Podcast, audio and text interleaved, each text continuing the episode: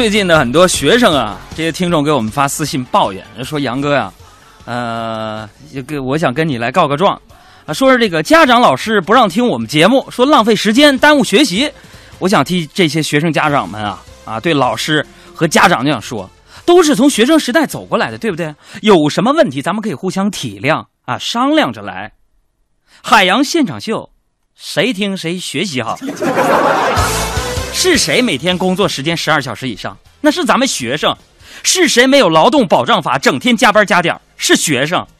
是谁没有自由，只有压迫和规章制度？那是学生。是谁没有发言权、地位、反抗的权利而只能服从？是学生。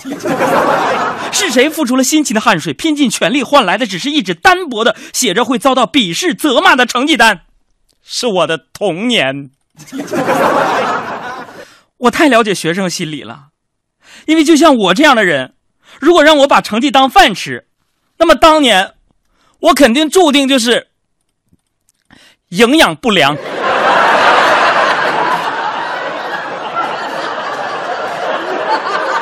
我还记得上小学的时候呢，我就跟小黑做同桌。他呢是那种就是不怎么学习，哎，还成绩还很好的人。有一回。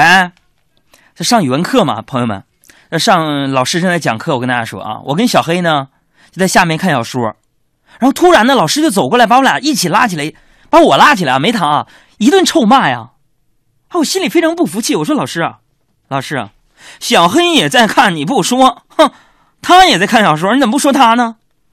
老师就跟我说了，我，你你跟人小黑比什么？有的比吗？你是一上课就看小说，一上课就看小说。我说：“老师，你看小黑呢？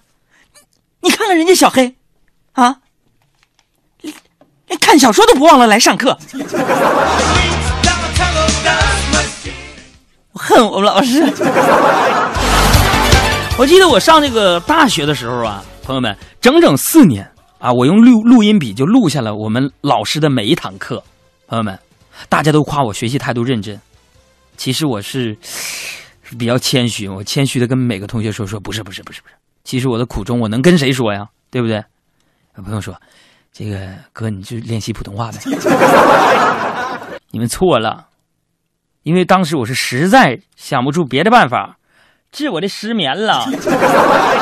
什么人？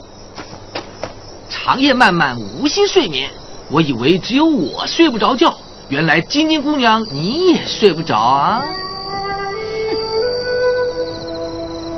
是啊，不知道帮主为什么睡不着啊？